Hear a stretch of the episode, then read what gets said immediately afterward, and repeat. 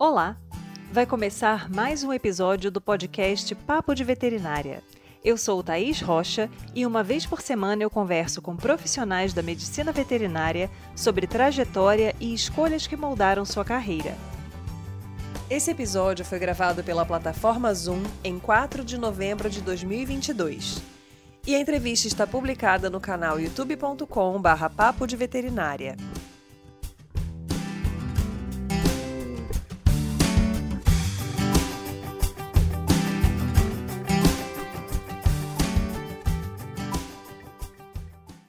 Nossa convidada, Maíra Belli, traz suas experiências de formação e atuação em acupuntura veterinária e conta quais caminhos percorreu para desenvolver o trabalho nessa área.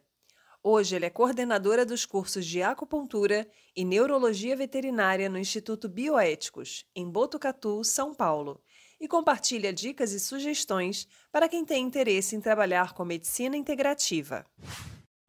Então, seja muito bem-vinda, Maíra. Muito obrigada.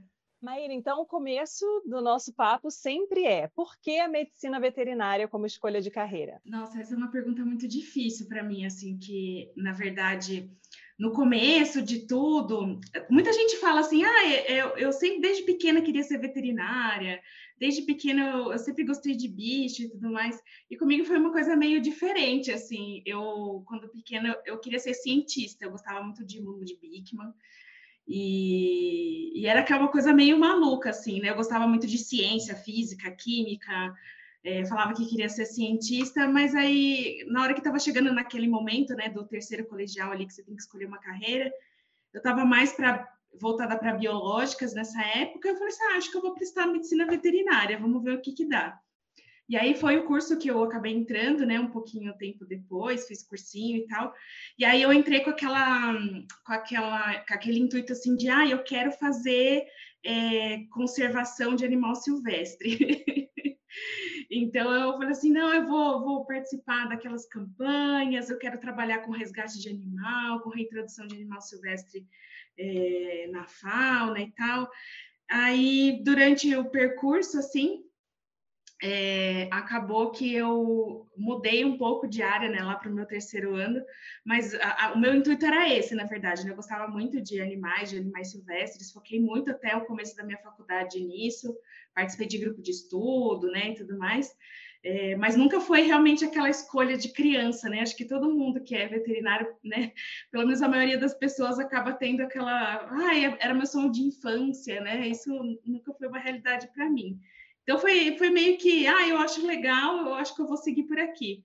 Mas, né, na cabeça minha de adolescente ali, eu tinha mil e uma possibilidades, arquitetura, física, química, mas acabou que eu segui por veterinária e aí até hoje. É bem interessante, porque realmente é o que você falou, 98% das pessoas que eu conversei era sonho de infância. Então, ah, não lembro desde quando, né, minha mãe me dizia que eu era pequenininho e queria muito cuidar de bicho, né? E é bacana isso, porque às vezes a pessoa que não tem aquele sonho de infância, ela tem uma visão um pouco mais próxima do que é a realidade da profissão do que aquela que vem baseada no sonho de cuidar dos animaizinhos e salvar todo mundo, né? Então, às vezes, tem alguns aspectos que são bacanas também, né? A gente pensar a respeito. E você acha que quando você optou pela medicina veterinária, né? Você estava encantada pela parte de conservação de animais selvagens, mas você tinha uma noção do que, que era realmente atuação na área? Ou era aquela, aquela, não vou dizer ilusão, assim, mas aquela impressão desconectada do que é o dia a dia nessa área? Quando eu, quando eu, eu pensei né, em seguir essa área, realmente acho que eu tinha uma visão talvez um pouco romantizada de todo o processo, né?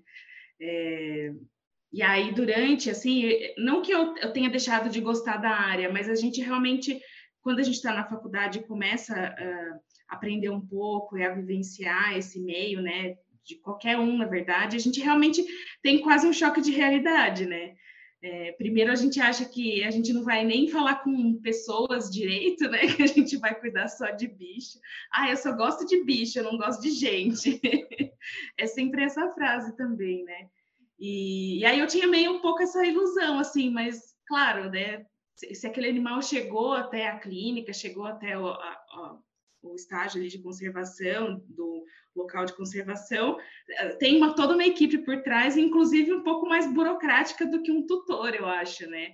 Então, é uma coisa um pouco mais delicada também de mexer com leis, né? Tem várias coisas que a gente precisa aprender.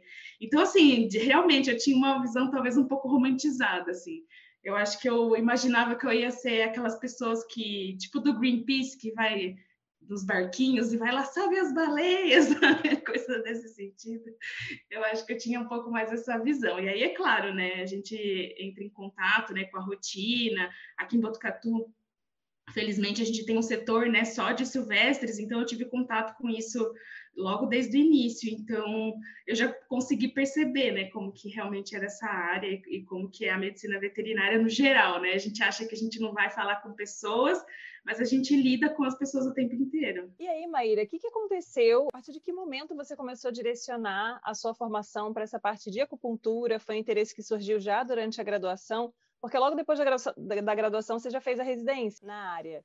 Então, Isso. como é que foi esse direcionamento? Eu lembro que eu estava lá para o terceiro ano da faculdade, mais ou menos, eu estava fazendo uma iniciação científica com laboratório clínico e animais selvagens. Aí eu tava meio assim, ah, será que é isso que eu quero? Eu não sei, agora eu tô meio balançada, comecei a gostar de laboratório. E aí aqui na faculdade a gente tem uma disciplina optativa, né, com o professor Estélio, de acupuntura veterinária na grade é, da graduação. Então eu falei assim, ah, eu vou ver qual, qual é que é disso, né? É, já tinha uma noção mais ou menos do que era, porque aqui a gente tem um pouco mais de contato, né, aqui em Botucatu. Aí eu comecei a frequentar a disciplina, fui, fui, gostando, e aconteceu na mesma época um congresso da Bravete aqui em Botucatu também. Então acabou que juntou tudo de uma vez, assim, né? Eu comecei essa disciplina, ter os primeiros contatos, e já veio logo esse esse congresso, acho que foi um dos congressos até que foi um pouco de marco da Bravete, porque foi um congresso que eles reviveram, né? Que eles estavam um pouco parados e eles é, começaram a ser, ser, mais engajados assim em relação à a, a, a, Associação né, Brasileira de Acupuntura Veterinária. Então, aí juntou tudo ali, assim, né? E aí foi meio que a paixão à primeira vista, né? Quando, quando eu estava lá no congresso, que eu via coisas um pouco mais avançadas, né? Porque numa disciplina a gente acaba tendo uma coisa bem mais superficial, né? Mais para ter contato com, com o tema, mas no congresso que tinha algumas coisas mais avançadas, assim, eu fiquei encantada do quanto que a medicina poderia ser abrangente. E eu também gostei muito da ideia de que, como acupunturista, eu consigo atuar em todas as áreas é, de veterinária em relação aos animais, né? Então, eu posso tratar grandes animais, os pequenos, os silvestres também. Então, eu, eu gostei muito disso, assim, de, de me sentir que talvez eu fosse realmente preencher, né, aqueles buraquinhos que faltavam, e ainda mais com a medicina complementar, né, que, assim, foge total da caixinha do que a gente aprende na faculdade. Então, foi uma coisa que foi muito, assim, realmente foi muito encantadora. Lembro de ver a palestra de alguns profissionais, da Celina, que ela falava de dietoterapia, eu fiquei mais encantada ainda. Falei, nossa, quanta coisa que a gente consegue fazer, né? Quanta quantas técnicas tem para a gente dar qualidade de vida para os pacientes, assim, foi foi bem mind blowing, assim, foi tipo, meu Deus, eu amei isso, sabe? Foi bem, foi bem nesse sentido. E aí eu comecei a frequentar, né, o ambulatório, comecei a ficar um pouco mais próximo disso. E acabou também que meu quinto ano eu fiz algumas, algumas, uh, alguns estágios em relação a isso. Mas até eu chegar nos estágios obrigatórios, quando eu podia, eu frequentava o ambulatório de acupuntura lá aqui da Unesp, para ficar ali, né, ver como é que funcionava, né, ficar já meio junto do pessoal ali, para ir aprendendo aos pouquinhos. E na Unesp vocês têm uma das poucas oportunidades, eu acho, no Brasil, de uma residência em acupuntura, né, porque isso não é muito comum oferecido em outras instituições, né? Na verdade, assim, atualmente o programa ele está meio parado, que depois que o hospital veterinário aqui em Botucatu ele instituiu a bolsa do Ministério da Saúde, né, que eles falam bolsa MEC. Então, esse programa de residência na acupuntura, ele foi meio que deixado de lado, né, porque todas as bolsas estavam vindo do Ministério da Saúde e meio que ficou quieto, assim. Então, a gente teve o programa só com três residentes, né? Teve uma residente antes de mim, eu fui a segunda, e aí teve a Suelen, que foi a terceira. E aí o programa já entrou em congelamento, assim, então a gente não sabe muito bem o que vai acontecer daqui para frente, mas uh, conversando com alguns professores lá dentro, assim, ontem mesmo eu dei uma palestra uh, para o pessoal da, da cirurgia, né, a convite da professora da cirurgia, uh, e ela falando o quanto que faz falta, assim, realmente ter o serviço mais intenso, porque tem uma pessoa que cuida lá, mas não tem um residente, então não tem muita mobilidade, né, acabou restringindo um pouco o trabalho do ambulatório. É, por, por, demanda mesmo, assim, a, a pessoa que está lá, né, coitada, ela está sozinha, ela não vai conseguir demandar tudo que tem, né, do que aparece, é, e aí o hospital, na verdade, ele está tá precisando ali, né, de ter mais uma pessoa ali, né, um residente que seja para atender mais a rotina. Está fazendo bastante falta. Mas, é, se eu não me engano, eu acho que a gente foi a primeira instituição da América Latina a instituir uma, uma residência em acupuntura veterinária, foi uma coisa meio inédita, mas a gente viu que nesses últimos anos tem pipocado, né? Alguns ex-alunos nossos, algumas pessoas conhecidas que estão dentro das universidades, né? Estão fazendo esse trabalho também é, voluntário, criando ambulatórios de acupuntura, pelo menos ali para instituir um pouco dessa dessa dinâmica dentro dos hospitais escola. Mas infelizmente, né? a residência acabou se extinguindo, mas eu acho que eu acho uma pena, na verdade, né? Porque para mim foi tão é, estar tá ali, porque é como eu, eu me sentia re, realmente assim como se eu estivesse numa é, residência de clínica, só que voltado total para a medicina oriental. Então, ali a gente eu tinha contato com todos os setores da faculdade, então eu ia atender tanto silvestres, animais, grandes animais, eu ia às vezes atender até o pessoal da clínica que tinha animal internado, e eu ia lá fazendo aqueles pacientes que estavam né, convalescentes ali, que estavam precisando de cuidados, então a gente conseguia integrar bem isso dentro do hospital, e era muito interessante, muito legal. E eu acho que isso me ajudou bastante também, porque a gente acaba pegando a mão, né? Acho que se não tivesse essa oportunidade da residência, talvez a minha caminhada tivesse sido um pouco diferente. Eu, eu realmente tive muita muita prática, aprendi com todo mundo lá dentro, né? Não só na parte de acupuntura, mas também com todas as outras áreas. E eu acho que isso é muito importante. Na verdade, qualquer residência, né? A gente acaba aprendendo bastante. Quando é focado ainda mais na área que a gente quer seguir, é melhor ainda, né? É, eu tive algumas colegas, assim, de outras turmas, né, que chegaram a ser alunas minhas, que fizeram residência em outras áreas, em cirurgia, em clínica, e, é, e para elas também foi importante, né, porque elas acabaram juntando isso depois, então elas fizeram as residências nas áreas mais básicas, né, mais básicas, entre aspas, né, em clínica, cirurgia, para ter contato com, com o atendimento, e aí depois colocaram, né, entraram na pós-graduação e fizeram acupuntura para complementar os atendimentos. Então, existem vários caminhos, né? Já que a gente não tem mais a, a residência, né? Pelo menos por enquanto, eu espero que um dia as pessoas voltem a pensar nisso, porque realmente está fazendo falta. É, mas existem vários caminhos que a gente pode tomar, né? Então, não necessariamente a residência em acupuntura. Mas, nossa, você não tem nem o que falar. Se, se existisse ainda essa residência, eu ia falar assim, gente, vai fazer quem gosta dessa área, que é essa área, porque por mais que a gente fique focado mais na acupuntura, a gente acaba tendo contato com todo o resto do hospital. Então, a gente acaba aprendendo com todo mundo, a gente aprende com os outros residentes, com os outros professores. E essa troca é muito legal, né? Essa troca de conhecimento com os outros é muito interessante. Com certeza. E aí, Maíra, porque a gente, a gente sabe que né, a visão de quem não trabalha nessa área, mas a abordagem do paciente, a forma de raciocinar sobre o que está acontecendo é bem diferente do que a gente aprende ao longo da graduação quando a gente pensa em, nessa abordagem de medicina tradicional chinesa, acupuntura. Então, é uma outra forma de você abordar aquele indivíduo, né, olhar de, de uma maneira até mais ampla né, aquela situação que ele está apresentando, envolvendo questões, às vezes, emocionais, né, de manejo, convivência com o tutor, enfim, várias coisas ali, é, para poder desenvolver o seu, o seu trabalho.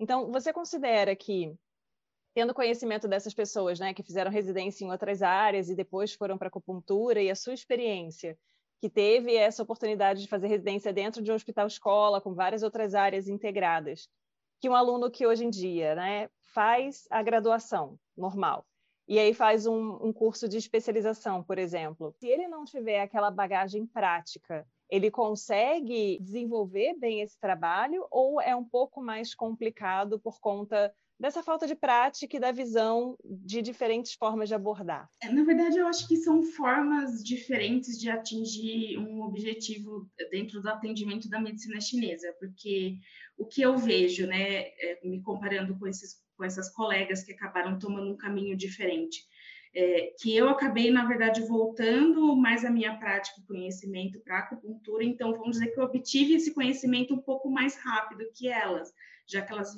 foram para outras áreas. Só que hoje, assim, depois que a gente sai da residência, que a gente vem para o mundo real, né, que a gente vem para os atendimentos e tudo mais, eu estou tendo que resgatar muito conceito de, de clínica, de outras coisas, para poder agregar ao meu atendimento. E não necessariamente que eu estou atendendo clínica, mas para eu conseguir, é, às vezes, raciocinar em cima daquele paciente, né, de fazer um diagnóstico melhor dentro da medicina chinesa, ou até de conseguir ajudar aquele paciente de outra forma, né, ou até para conseguir encaminhar para um outro colega que seja necessário.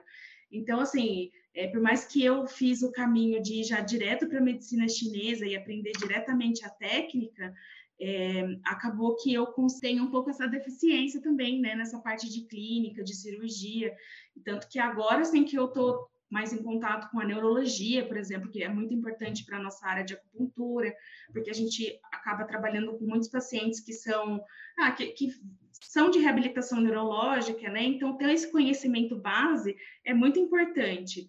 Então, assim, eu acho que, na verdade, eu só fiz o caminho ao contrário, né? Eu fui direto para a prática em acupuntura, mas eu estou sentindo a necessidade de resgatando aos poucos esse conhecimento, né, de clínica, de cirurgia, mesmo que de forma um pouco mais superficial, mas para poder complementar a minha, a minha conduta ali com o meu paciente. E essas minhas, minhas colegas, na verdade, foram, foi ao contrário, né? Então, elas aprenderam profundamente sobre clínica, sobre cirurgia, e aí, é claro, né, na hora que chega é, para aprender a medicina chinesa, todo mundo tem dificuldade, porque é realmente, eu falo que é fora, é outro mundo, né? É uma filosofia, a gente precisa pensar de outra forma. É claro que a gente faz, né, toda abordagem que eu falo até ocidental, né, da medicina chinesa, que seria trazer aquilo para fisiologia, saber como é que funciona, né, ver os trabalhos, é, os trabalhos científicos e tal. Mas para você realmente se entregar ali para o atendimento de medicina chinesa, você, assim, no meu ponto de vista, a gente precisa entender e aplicar também essa filosofia da medicina chinesa. Então, acho que são dois caminhos que, que, que na verdade, acabam se completando, né? Que um acabou tendo, tendo deficiência mais para um lado e outro para o outro. Mas eu acho que quanto mais rápido a gente começar a ter essa, essa vivência com as, as teorias da medicina chinesa, melhor é. Né? Então, mesmo essas colegas, né, algumas, uma delas que fez residência em cirurgia, ela tinha mais contato com, com essa parte de acupuntura, porque o pai dela era acupunturista.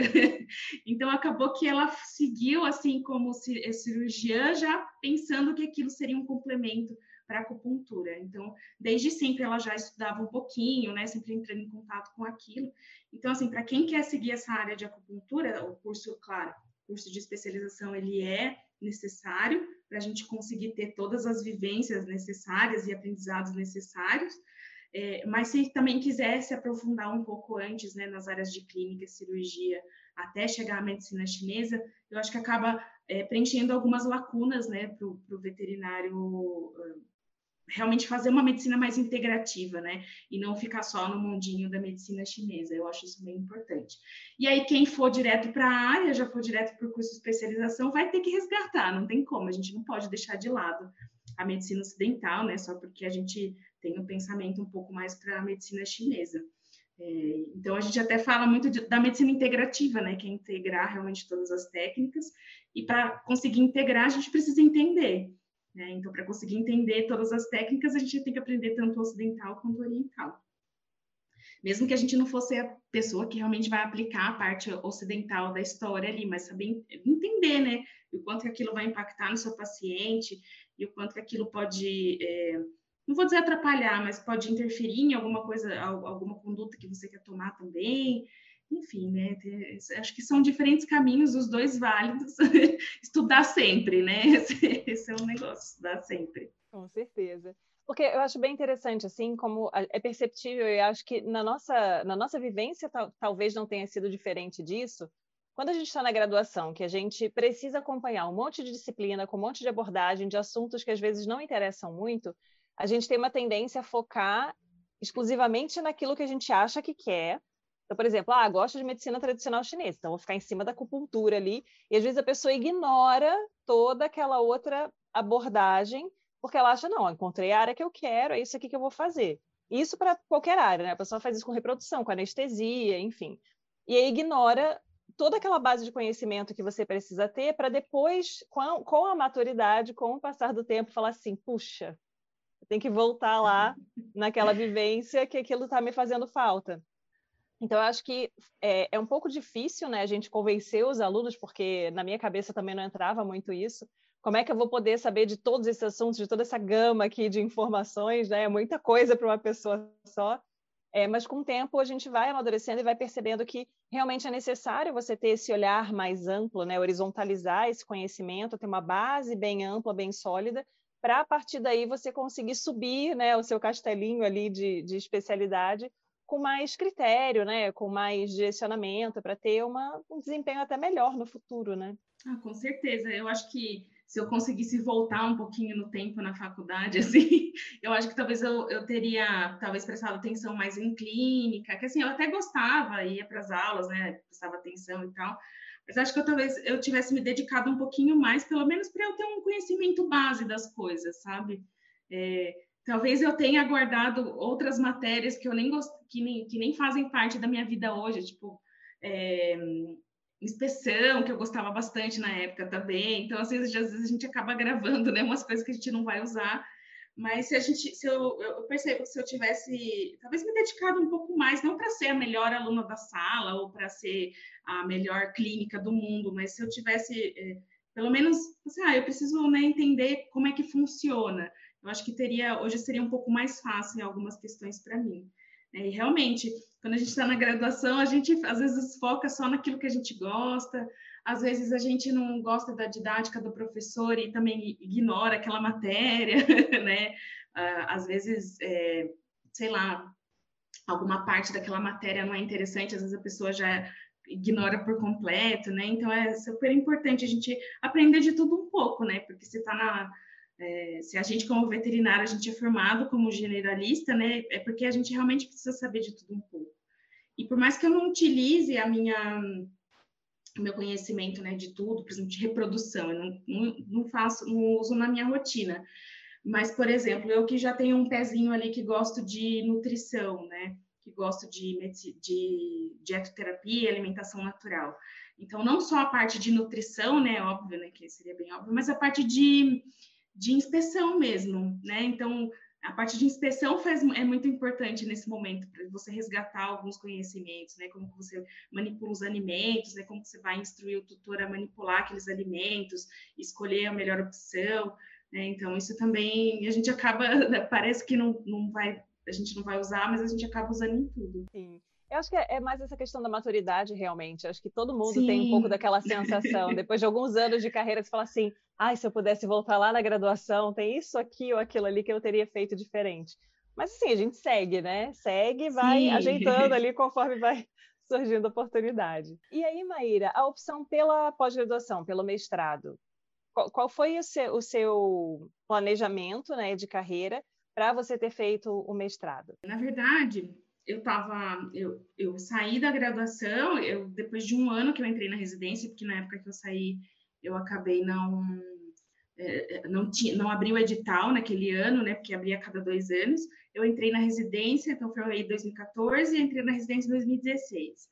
Aí eu já estava ali naquele meio, né, eu já gostava muito da área, um pouco da área acadêmica, mas não sabia muito bem se eu queria seguir isso. E por fim, né, como eu estava naquele meio, tinha muito contato com o professor Estélio, afinal ele era meu orientador ali da, da residência. Eu falei, ah, professora, eu gostaria de fazer um mestrado para eu aprofundar, eu queria continuar aqui na universidade e tudo mais. Ele, não, vamos lá. E tanto até que meu primeiro, o meu primeiro projeto, né, que eu acabei mudando um pouquinho no meio do caminho.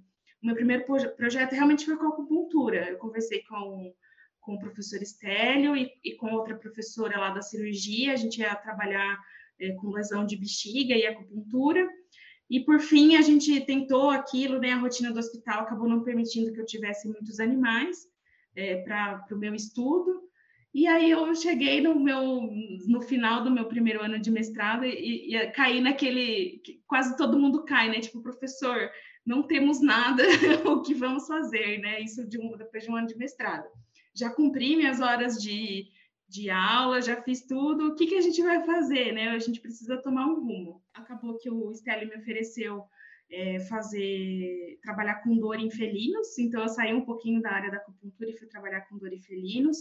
A gente acabou fazendo a, a validação da escala, né, de Botucatu de felinos para os casos clínicos, então a gente validou tanto a escala longa como uma versão mais curta da escala, para ser aplicada de uma forma mais simples. E assim, foi muito desafiador, né? A gente acha, a gente entra com uma expectativa no mestrado ali, ah, vou me aprofundar em acupuntura, vou saber mais sobre acupuntura, vou estudar mais, e aí chega no meio do caminho, foi uma quebra de expectativa, mas abracei, vamos lá, né? Terminei é, o o mestrado, né? Eu tive que prolongar um pouquinho o meu mestrado para poder conseguir terminar tudo, né? De, de fazer o experimento e de escrever, enfim. Eu acabei fazendo meu mestrado em dois anos e meio, mas na, no desafio, né? Acabei indo para uma área que, assim, nunca tive tanto contato, né? Que é a parte de anestesiologia, então é, apesar da gente na acupuntura trabalhar com controle da dor, mas eu estava trabalhando de uma outra forma ali. Então foi bem desafiador, mas abracei aquilo e, e fomos até o final. É, e aí depois disso, assim, eu percebi que talvez é, a área acadêmica de universidade talvez não fosse muito a minha praia. E nessa época eu já estava trabalhando no bioéticos, porque a, a esposa do Estélio, a Malu, me chamou para dar algumas aulas, né? Como eu já tinha muita, é, muita essa parte prática, então eu dava algumas aulas de ambulatório já. E, e ela me chamou para auxiliar ela na coordenação, né, junto com uma outra, uma outra veterinária também, que é a Bel. Então, a gente acaba dividindo ali as tarefas das coordenações, né? E ela me chamou também para dar aula. Então, foi, na verdade, uma coisa foi, foi puxando a outra, né? Uma coisa foi levando a outra. E, e aí eu percebi naquele momento, assim, que, que dar aula para pós-graduação, né? Para cursos de, de especialização, me trazia muito mais, eu gostava muito mais, né? Era um momento mais prazeroso do que realmente estar tá dentro da universidade, de fazer pesquisa, né? Não que eu detesto, mas eu, é uma, um caminho que eu, que eu gosto mais, que eu faço com, com mais é, facilidade, né? Esse, esse trabalho. Então, eu percebi ali naquele momento em que não era. É, que, que a, a, carreira acadêmica dentro da universidade já não era minha, a minha praia mesmo. E eu acabei indo mais para esse lado da especialização. E aí, como é que você explica para as pessoas, por exemplo, chegar uma pessoa completamente leiga para você e fala, Maíra, esse negócio de acupuntura aí, como é que funciona isso? Como é que você faz a avaliação do paciente? Né? É só chegar a espetar agulhas aleatoriamente? O que, que tem que levar em consideração? Porque tem um monte de, de questões que influenciam, né? Às vezes, ah, mudou a estação do ano. Ah, então peraí que tem um negócio aqui que é diferente. Então, como é que é essa rotina, né? Como é que é esse conhecimento para você explicar para uma pessoa que não tem ainda muito esse contato, mas que acha a área interessante? Eu, eu escuto sempre uma pergunta dos, dos tutores que levam os pacientes para a gente tratar, que é, doutora, essa agulhinha tem remédio na ponta, né? O que que funciona? O pessoal sempre pergunta assim, o que que acontece, né? Como é que funciona isso? Então, a acupuntura, ela é uma técnica né, milenar, já tem mais de 3 mil anos, e, e, ela constitui basicamente, assim, se for pegar o nome acupuntura, ela constitui basicamente em você furar com uma agulha pontos específicos do corpo. Né? E o que são esses pontos? Esses pontos de acupuntura, eles são locais né, no corpo que tem bastante, que tem várias uh, estruturas que, que recebem uma, um estímulo. Então, são estruturas que, é, terminações nervosas, né, veias, artérias, né, microartérias, que, que tem, então, é um pedaço que tem bastante potencial em receber uma, uma informação. E no caso, essa informação vai ser a picadinha ali da agulha. E a partir disso, né, desses pontos específicos, o organismo acaba liberando alguns neurotransmissores, né, liberando algumas substâncias que são opioides endógenos, né, que fazem analgesia, que trazem bem-estar. Então, é, existem várias teorias, né, cada, cada autor parte para uma teoria, mas a minha visão é que é, que é uma, é uma técnica que trabalha bem com modulação, né, faz a modulação neuroendócrina, né, então, tanto da parte neurológica quanto de processos fisiológicos, ela é uma, uma técnica que traz o corpo para a homeostase através dos estímulos cutâneos, né, através dos estímulos ali da agulha. E é claro, assim, cada ponto de acupuntura tem seu, seu mecanismo de ação, vai ter seu, é, sua forma de ação, né? Então, por exemplo, tem pontos que são mais analgésicos, porque eles estão mais próximos de estruturas é, neuro, é, nervosas, estruturas que vão liberar mais opioides endógenos. Outros pontos, eles são mais de relaxar a musculatura, de relaxar tendão, né? Muitas vezes a gente faz também acupuntura em pontos gatilho, que são aqueles nós musculares, né, que se formam talvez num, num, animal que é de esporte, ou até um animal mais velhinho, né, que tem algumas dores. A acupuntura também tem um papel muito importante na analgesia local, assim, não só na liberação sistêmica do, do das, das substâncias que são analgésicas, mas localmente também ela tem uma ação anti-inflamatória muito interessante. Então, assim, né, a acupuntura ela, ela atua por várias formas para trazer aquele organismo no que a gente chama de homeostase, né, de fazer homeostase de todas as funções fisiológicas.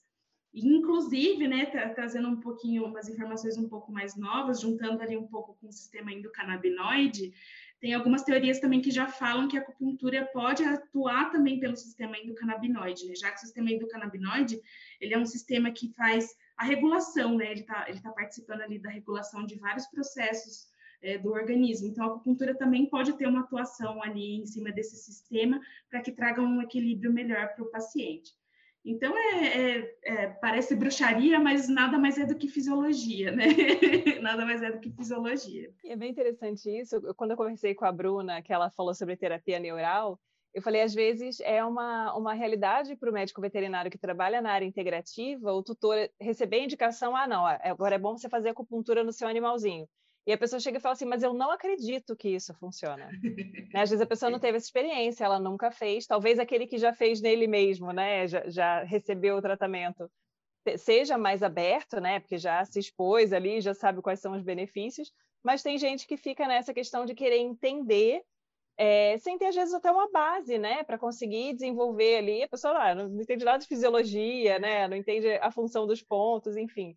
E aí a pessoa acha que tem que né, saber o que, que acontece ali exatamente para poder funcionar ou não funcionar. Né? Que funcionar depende da sua crença e não do é. efeito real que aquilo tem no organismo do animal. Então, acho que talvez seja um dos desafios que vocês têm, né? Quando vocês vão é, começar a trabalhar com pessoas que são mais céticas, né? Que não têm muito esse contato com a área. Com certeza. E não só, digo, com tutores, né, que vão procurar a gente, às vezes, por encaminhamento, né, e tudo mais, mas de outros colegas veterinários também, né? Então, já aconteceu. E, assim, há muito tempo atrás, isso já mudou um pouco, mas dentro da própria universidade, tinham professores que eram mais céticos, né? E outros que já eram um pouco mais mente aberta, né? Vamos dizer assim. Mas o que a gente vê muito é que esse paciente que chegou do tutor cético, eu sempre falo assim: não, vamos ver como ele vai ficar na segunda sessão, depois o senhor fala para mim se ele melhorou ou não, né? Se a dor diminuiu. Então, às vezes, até pelo efeito que aquela, aquela terapia fez no animal, o tutor já, já vem numa segunda sessão com um pensamento diferente, mesmo ele não entendendo realmente como aquilo funciona, mas ele vendo na prática que o animal dele está melhor do que ele estava na semana passada, isso já é muito importante, né? Isso já faz ele entender um pouco melhor como é que é, o nosso tratamento vai se suceder. Maíra, o que, que você sugeriria ou o que você teria a dizer para a Maíra que estava entrando lá na graduação, lá no comecinho, né, que queria ser cientista, que né, gostava de animais, mas não tinha muito aquela ideia, pensando em toda a sua trajetória, em tudo que você caminhou até aqui. Tem algo que você gostaria de saber quando você era mais jovem, quando você estava no começo do curso, e talvez tivesse feito impacto né, na, na, sua atuação profissional, ou não, ou tipo, beleza, caminhei meu caminho, né, fiz as minhas escolhas e as coisas foram se acomodando. Como é que é essa, essa cronologia aí da carreira para você? É, eu acho que eu sou mais dessa. É, eu estou aqui hoje porque eu, eu trilhei um caminho, né? Então, talvez se eu tivesse alguma dica ou alguma coisa no começo da minha faculdade, eu acho que talvez eu não tivesse aqui onde eu estou hoje, né? Talvez eu tivesse trilhado um caminho diferente. Mas eu acho que na época eu acabei também escutando muitas pessoas que falavam assim, ah, é, é não, não, foca numa área só, tenta ver as outras, né? Estagia em outras áreas, estagia é, em outros lugar, locais que você acha que vai acrescentar para você, mesmo que não seja seu real foco. Né? Então, mesmo, por exemplo, no, no, eu já sabendo que eu queria acupuntura, eu fui fazer estágio com radiologia, fui fazer estágio com clínica, com a NOEMI lá na faculdade, com doenças infecciosas. Então, é, eu acho que eu segui realmente o caminho que eu precisava seguir, porque eu, eu entrei na faculdade, por mais que eu queria silvestres ali, eu também fui aproveitando um pouquinho daquilo que eu tinha, né? É claro que algumas coisas distorciam o nariz e me deixava de lado, mas eu tentei aproveitar o máximo que eu pude e realmente chegou é, aonde eu estou hoje. E, inclusive, né, no meu quinto ano, eu tava, eu tive alguns problemas com os meus estágios, assim, de locais, né, que é, acabou, acabou negando estágio, né, e eu acabei diversificando mesmo meu, meu estágio no quinto ano, né? Então, aqui em Botucatu a gente tem a felicidade ou infelicidade, depende da, do ponto de vista, de ter um ano inteiro de estágio. Então eu consegui realmente dividir bem. Então eu fiz, acho que devo ter feito uns três ou quatro estágios, não, foram três estágios com acupuntura realmente, e o resto eu fui para neurologia, fui para radiologia, oncologia, clínica. Então eu tentei assim diversificar, né, aprender de tudo um pouco, porque realmente eu sei que é, veterinária ali, né, atuando diretamente com uh, o tutor e o animalzinho, a gente vai precisar do conhecimento das outras áreas, né? Então, hoje, é, apesar de ainda ter que resgatar muita coisa, que a gente nunca para de estudar, né? É, mas eu acho que foi muito importante para mim, porque tem coisa ainda que eu tenho né, lembrança daquela época, e, e não focar 100% numa área só. Eu acho que as pessoas que acabam focando 100% numa área só acabam perdendo muito do resto né, que outras coisas que vão acrescentar na vida, né, da, da profissional daquela pessoa. Então, é, eu sou daquela não me arrependo, que eu sei que eu acabei trilhando um bom caminho. E aí, Maíra, uma curiosidade minha agora, porque eu até quando estava conversando com a Fernanda Timbó sobre é, neonatologia equina, a gente até brincou, porque na época da minha residência, eu vi que tinha os cursos do bioéticos, eu falei, nossa, neurologia, quero fazer e tal. Só que eu trabalho com grandes animais. E aí a gente sabe que dentro desses cursos de formação, quando é, contempla várias espécies, geralmente grandes animais é um bem, bem pouquinho, né? Porque a rotina maior sempre acaba sendo pequenos animais. Só que aí você vê no nome do curso neurologia veterinária. Aí você fala, ah, então é tudo, né? Sei lá, se chegar lá com um falcão, né? Você vai atender o falcão com um problema neurológico. Então, assim, é, dentro dos cursos de formação né, que você participa, que você coordena, como é que é essa distribuição é, entre diferentes espécies? A pessoa que, que gosta, por exemplo, de equinos, de ruminantes, ela consegue uma boa base ali pra, de aprendizado. É, você acha que é importante também o conhecimento nas outras espécies, porque isso também acaba ampliando o leque de atuação desse profissional? Né? Então, de repente, pode até ser que a pessoa é, não resolva, ah, vou atender fora cachorro, mas ah, eu tenho o meu cachorro, de repente eu posso fazer, né? Se eu tiver completado o curso, enfim. Né, cachorro do vizinho, cachorro do amigo, do namorado. É, como, como, é que é essa questão né, da, da, abordagem entre as diferentes espécies ali, considerando os, os, as esferas mais frequentes, né, grandes e pequenos, dentro desses cursos de formação? Bom, o curso de acupuntura, é, eu acho que ele é o mais abrangente, assim, dos cursos que eu acabo coordenando, porque realmente a gente tem uma divisão bem clara ali de é, tanto teórica quanto prática em pequenos e grandes animais. Então, a gente tem aulas específicas de grandes animais, a gente não faz em ruminantes, né, em, em outros grandes animais, mas a gente acaba focando em cavalo, que a gente pode fazer a, né, o paralelo para as outras espécies de forma tranquila. É, e eu acho que isso também é muito importante, que você falou de saber um pouquinho de cada coisa, porque eu tive vários alunos e vários colegas de turma que, que trabalhavam já com equinos, mas como começou a fazer acupuntura e fazer umas técnicas mais integrativas, acabou também pegando uma parcelinha de pacientes de pequenos animais, né? Que acaba sendo uma rotina, às vezes, um pouco maior do que é, grandes animais para essa área integrativa. Então, saber de um pouquinho de tudo, assim, dentro da, da acupuntura, acaba sendo muito bom, inclusive para profissionais que estão em áreas que não têm tantos veterinários integrativos, né?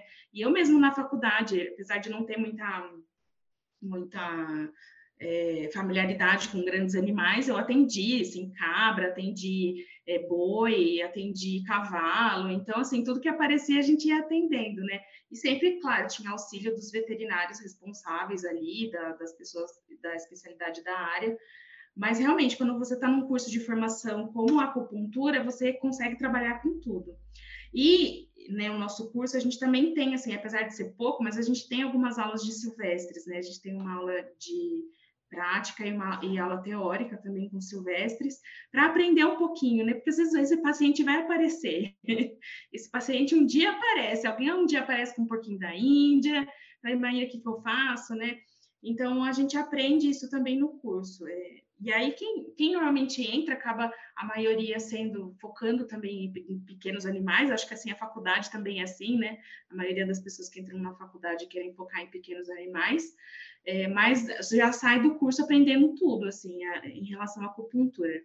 Já em relação à neurologia, é, a nossa neurologia ali acabou que a gente voltou bastante para pequenos animais, né? Então, a gente não tem tópicos especiais de grandes animais, nem nada nesse sentido, mas eu percebo que alguns colegas, né, que já atuam como clínico, né, ou como cirurgião, até de, de grandes animais, de silvestres, acabam optando por fazer o curso de neurologia e fazendo as reflexões necessárias em cima das espécies, né, que eles trabalham.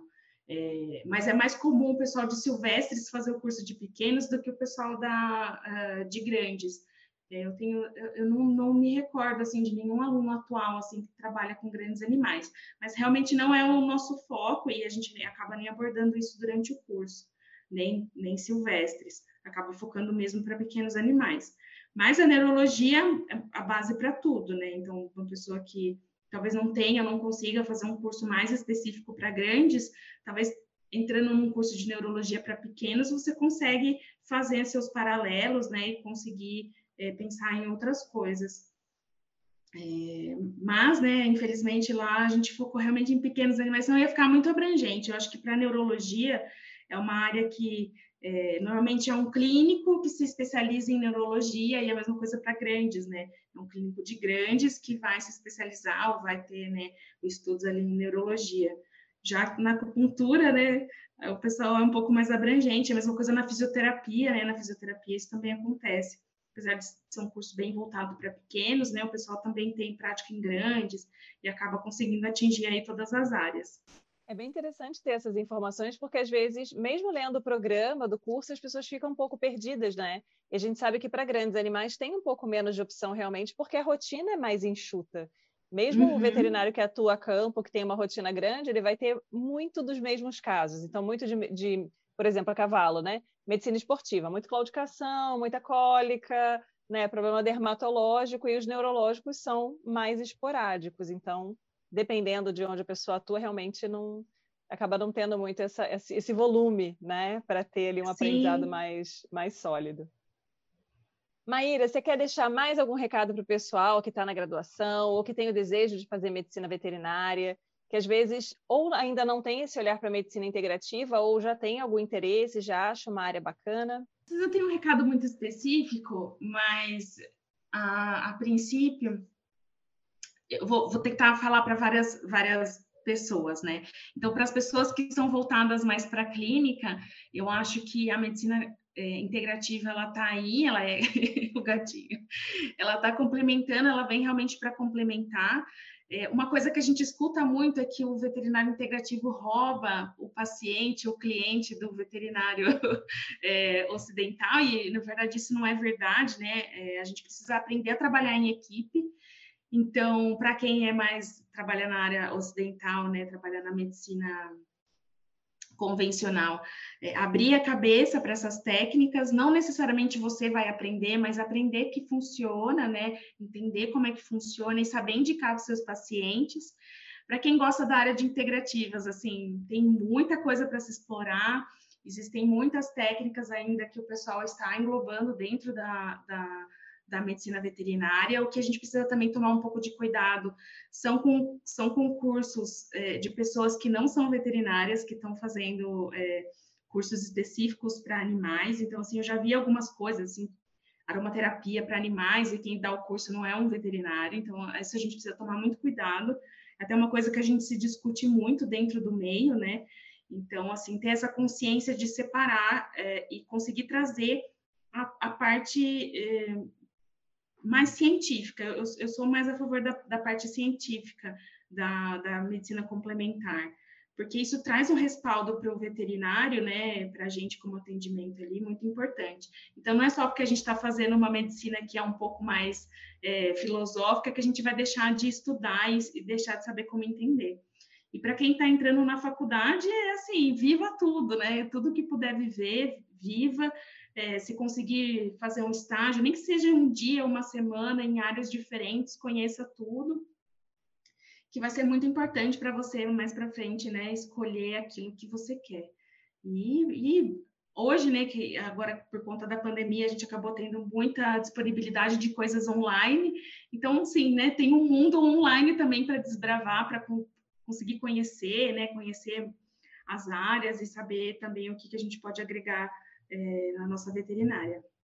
Maravilhosa, Maíra. Muito obrigada pela sua participação. Foi ótimo ouvir a sua história, né, a sua vivência com essa área, que eu acho que desperta o interesse de muita gente.